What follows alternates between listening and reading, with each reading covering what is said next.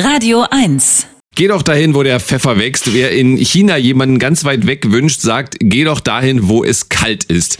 Der chinesische Künstler Tong Kun Yao findet es eigentlich gar nicht schlecht, ganz weit weg von allem zu sein. Seine erste Einzelausstellung in Deutschland trägt deshalb den Titel Just Stay in the Cold. Also bleib doch einfach da, wo es kalt ist, beziehungsweise dort, wo der Pfeffer wächst. Cora Knoblauch hat genau das gemacht. Art, aber fair. Die Radio 1 Kunstkritik mit Cora Knoblauch. Guten Morgen, Cora.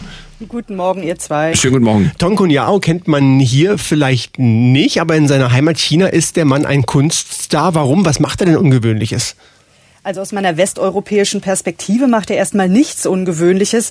Er baut aus gesammelten Fundstücken Skulpturen. Das ist im Grunde nichts Besonderes. Das machen tausende Künstler. In China aber gilt er mit seinen Skulpturen in vielerlei Hinsicht als Provokateur, als Kunstrebell, als jemand, der komplett eigene Wege geht. Er ist jetzt 30 Jahre alt und als er anfing, in Peking Kunst zu studieren, da sollte er erstmal wie alle Kunststudenten lernen, traditionelle chinesische Tusche- und Aquarellzeichnungen anzufertigen. Und da sagte er, oh nö, also das bin ich nicht nicht, das will ich nicht, diesen traditionellen Kram überhaupt nicht. Also brach er das Studium ab und wurde Flaneur und Weltenbummler, wie er sagt. Er ist ständig zu Fuß unterwegs, auf Flohmärkten, auf Schrottplätzen, in Parks, auf den Straßen Pekings und sammelt dort, was so am Wegesrand liegt. Und aus diesen Fundstücken dann konstruiert er fragile, wunderschöne Kunstobjekte. Er baut also aus gefundenen Skulpturen. Das hört sich jetzt wirklich nicht unbedingt spektakulär an, aber wären sie es aber nicht, würden wir jetzt nicht über diese Skulpturen reden, oder Cora? Richtig. Das Besondere ist nämlich, diese Objekte, die Tong Kuin Yao konstruiert, die bewegen sich, wenn man sie berührt oder anschubst. Das sind so eine Art Mobiles. Sie wippen und drehen sich, wenn man ihnen eben Anschwung gibt. Aber, und jetzt wird's besonders, die hängen nicht an Strippen oder Fäden von der Decke, wie man das jetzt beim Mobile vielleicht erwarten würde, sondern, jetzt wird's ein bisschen knifflig in der Beschreibung, sie balancieren auf einer Spitze. Mhm. Also diese Spitze ist ein Vogelschnabel aus Eisen, denn diese Mobiles, das sind abstrahierte Vogelskulpturen, also so Vögel, Flügel im Flug. Die Körper und Flügel, die bestehen aus Puppenarmen, aus Plastikspielzeug, aus Federn, Strumpfhosen, Schrottteilen, Billigschmuck. Und diese fragilen Skulpturen sind so austariert, dass sie eben auf diesem spitzen Vogelschnabel stehen können bzw. balancieren. Das ist so, also stellt euch den Arm eines Plattenschall, also Schallplattenspielers vor, der mhm. ruht ja auf der Nadel, wenn sich die Schallplatte dreht.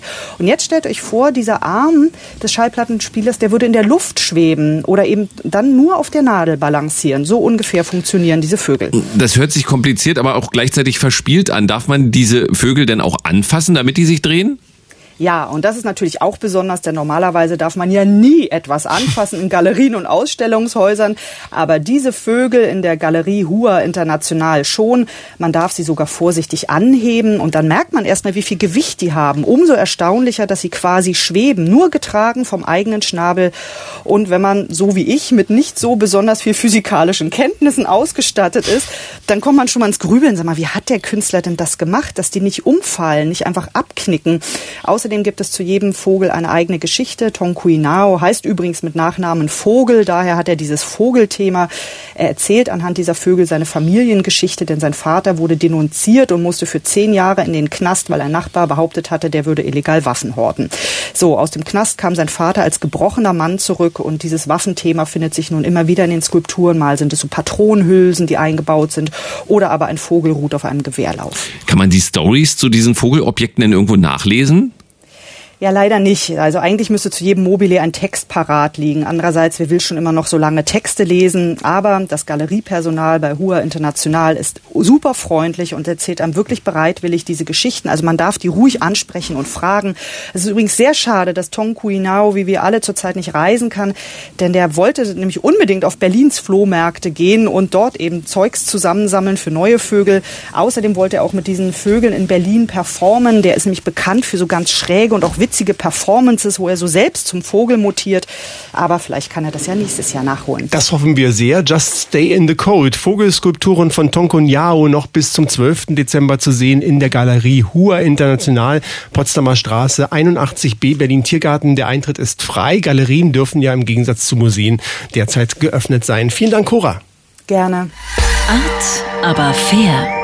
Die Radio 1 Kunstkritik. Jetzt auch als Podcast.